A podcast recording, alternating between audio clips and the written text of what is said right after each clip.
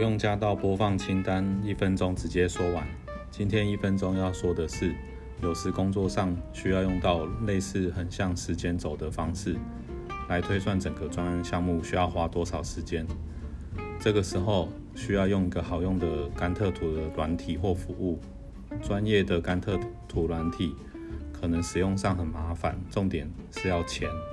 如果免费载又不想用 Excel 来画甘特图，要怎么办？我个人推荐使用 Notion 的 Timeline 时间轴功能，可以快速简单的产出一份好看的甘特图。